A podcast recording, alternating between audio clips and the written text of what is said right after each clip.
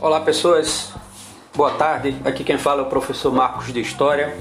Hoje a gente vai é, analisar o processo histórico da independência do Brasil, que está no capítulo 10 do livro de História de vocês. Para que a gente entenda o processo de independência do Brasil, a gente tem que primeiro levar em consideração alguns fatores interno e externo ao Brasil, não é? Então, como um fator externo, a gente tem a independência da América Espanhola, né, que tinha criado uma série de, de repúblicas, né, num contexto aí é, americano. A gente tem a própria independência dos Estados Unidos, também como uma realidade impulsionante do nosso processo de independência. A gente tem o movimento iluminista, a gente tem a Revolução Francesa. Isso a nível externo quando a gente pensa a questão do nível interno, a gente primeiro tem que, que pensar aí que o século XIX é, aqui no Brasil ele é um século marcado por algumas turbulências sociais e políticas, né? Ou seja, na, na virada do século XVIII para o século XIX, aqui no Brasil as coisas estão é, um pouco mais complicada, um pouco mais tensionada do ponto de vista político e social. E aí a gente tem uma série de, de, de movimentos aqui né, que mostra que essa ideia de um Brasil tranquilo, de um Brasil bem resolvido com as suas questões sociais, políticas e até mesmo econômica e cultural é, é uma falácia, não, não, não, não é uma verdade, né? Então, por exemplo, eu posso, a gente pode ver isso na na Conjuração Mineira, a gente pode ver isso na Conjuração Baiana, a gente pode ver isso na Revolução Pernambucana de 1817, que já são movimentos bem expressivos que sinaliza para uma discussão de ruptura com o modelo colonial, não é? que já está indicando aí a necessidade de uma, de uma movimentação é, interna dentro da colônia para quebrar os laços com Portugal.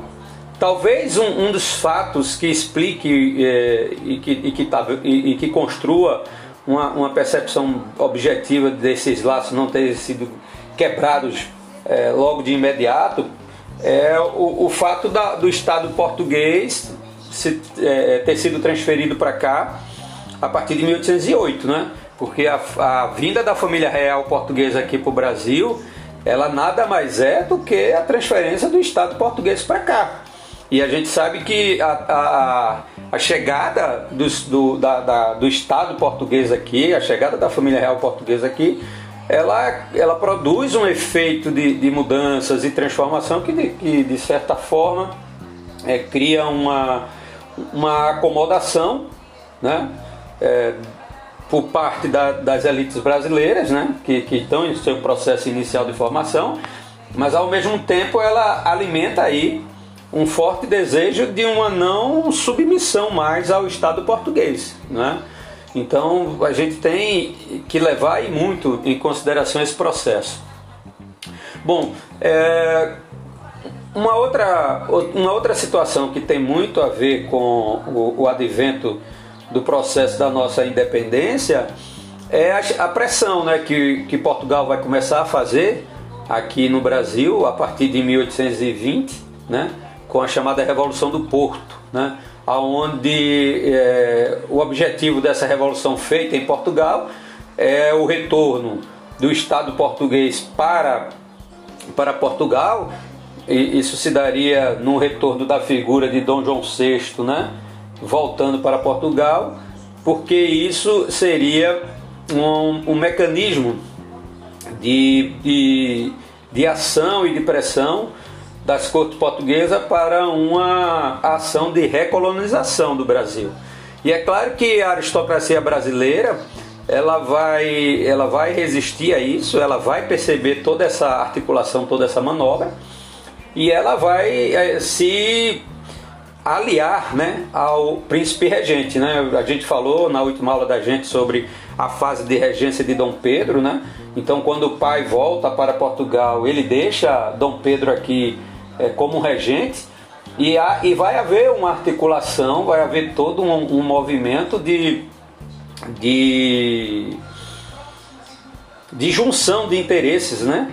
do próprio Dom Pedro né? e, e a elite brasileira no sentido de, de, de se produzir aqui um, um, novo modelo, né? um, um novo quadro político, um novo, um novo quadro de, de, de, de estrutura institucional, onde essas forças políticas agora, né, é constituída sobre o universo do Partido Brasileiro, pudesse ter uma condição mais eficiente. E aí é, é, é interessante a gente entender que quando é, esse processo é, se desencadeia, né, quando ele começa a, a, a, tomar forma, aqui no Brasil a gente tem dois grupos políticos muito bem definidos. Né? A gente tem o Partido Português e a gente tem o Partido Brasileiro. Alguns historiadores, de certa forma, acham um, um certo exagero se falar em Partido Português e se falar em Partido Brasileiro. Né? Mas a gente vai usar essa nomenclatura só para que a gente possa ter uma, visão mais estruturada, né? mais organizada das coisas. Então vamos lá, quem é que forma o Partido Português? Aí vê lá, comerciante lusitano, o alto comando militar, que são todos é, aqui dentro extremamente favoráveis à ideia de uma recolonização, né? porque essa recolonização ela vai significar manutenção do, do, privilégio dessas estruturas coloniais portuguesas aqui no Brasil. E os caras certamente não queriam perder esses privilégios. Aí agora a gente vai analisar o grupo brasileiro, né, o Partido Brasileiro. São burocratas que estão ligados à administração do Estado português aqui, mas que são brasileiros, não são portugueses. Os comerciantes, principalmente os grandes comerciantes, os grandes proprietários de terra, e eu queria chamar a atenção é, de vocês para para essa estrutura latifundiária constituída em torno desses grandes proprietários de terra, porque é eles que acabam assumindo uma condição muito significativa, muito expressiva no, nos fundamentos de uma ordem política aqui no Brasil, né? E aí vem os profissionais liberais. E todo mundo aí está interessado em, em, benefícios, né?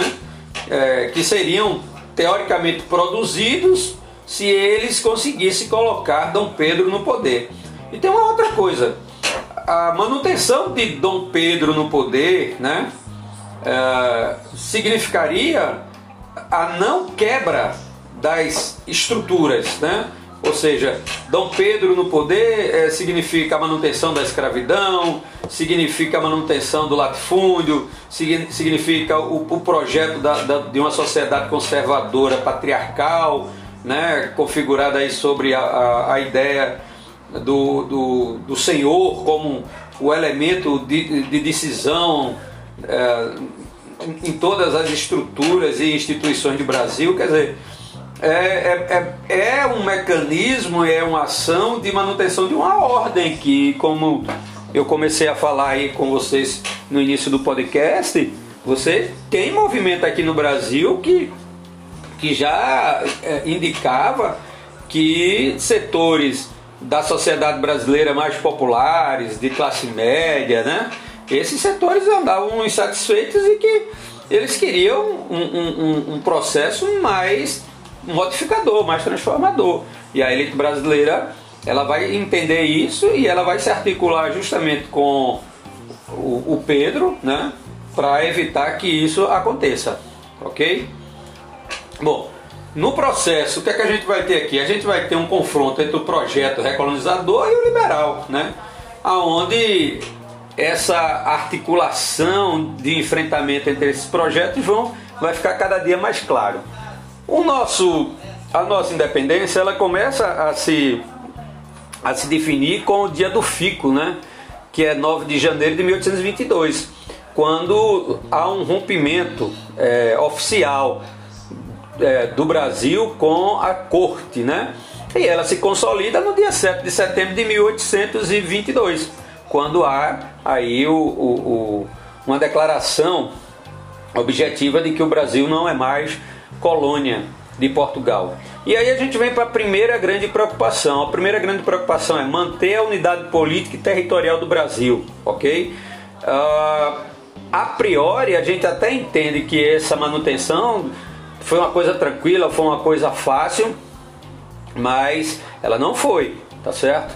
É, você vai ter lugares no Brasil aonde não se reconhece o governo monárquico instituído aí por Dom Pedro e pela elite aí de São Paulo e a elite do Rio de Janeiro. Né? Na Bahia, por exemplo, é, é um foco de resistência, né?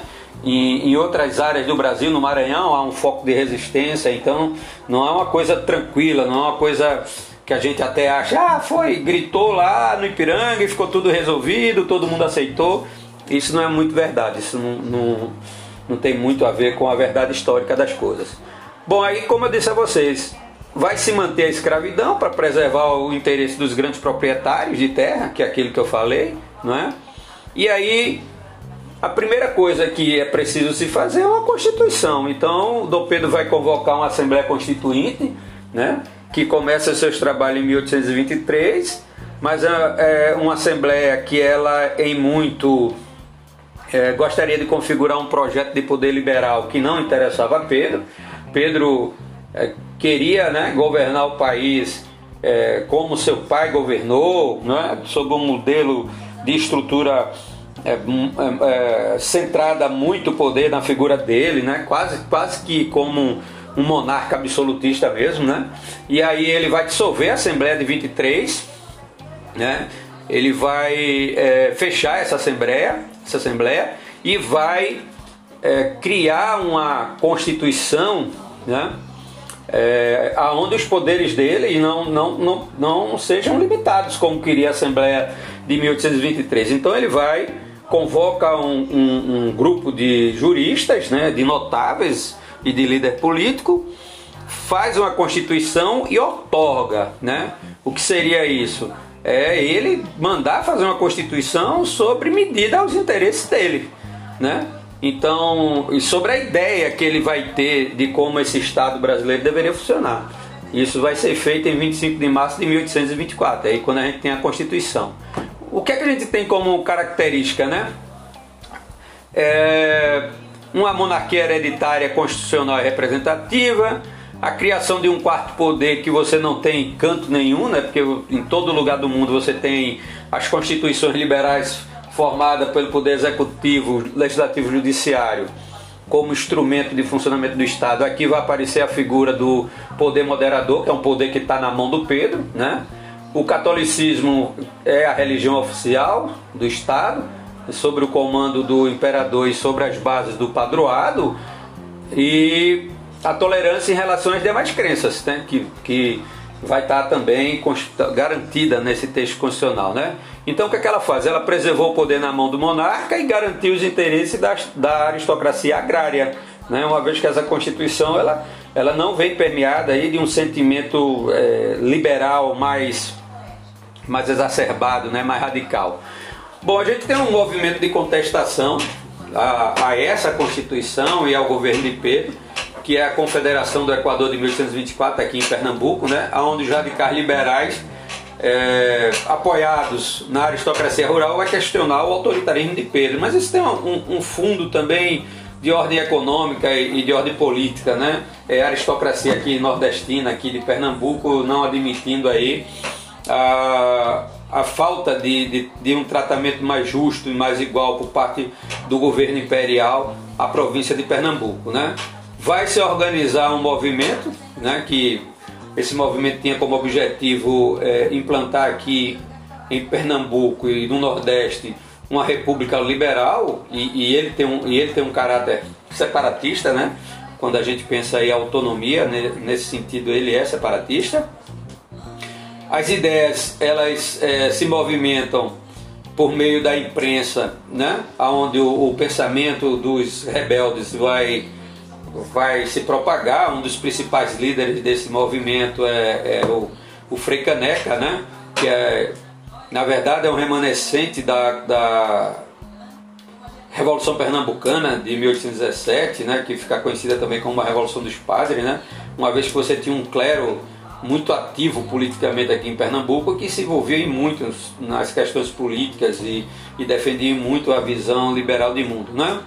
Então a adesão, a adesão é, popular e a proibição do, do tráfico negreiro em Pernambuco levou as elites agrárias a saírem do movimento, enfraqueceu o movimento e a repressão acabou vindo com muita força por parte do governo de Dom Pedro. Né? Bom, O fim do primeiro reinado, quais são os fatores que desgastaram uh, o governo de Pedro, a imagem de Pedro, fazendo com que ele se tornasse cada vez mais impopular? E vem o autoritarismo e a repressão que o Pedro usava aos seus opositores, a derrota na Guerra da Cisplatina de 1825 e 28, que é, um, é uma situação extremamente interessante se a gente pensar que os efeitos do, dessa guerra para o Brasil não foi muito boa, né, do ponto de vista principalmente econômico né, e político, ela vai levar um desgaste político muito grande.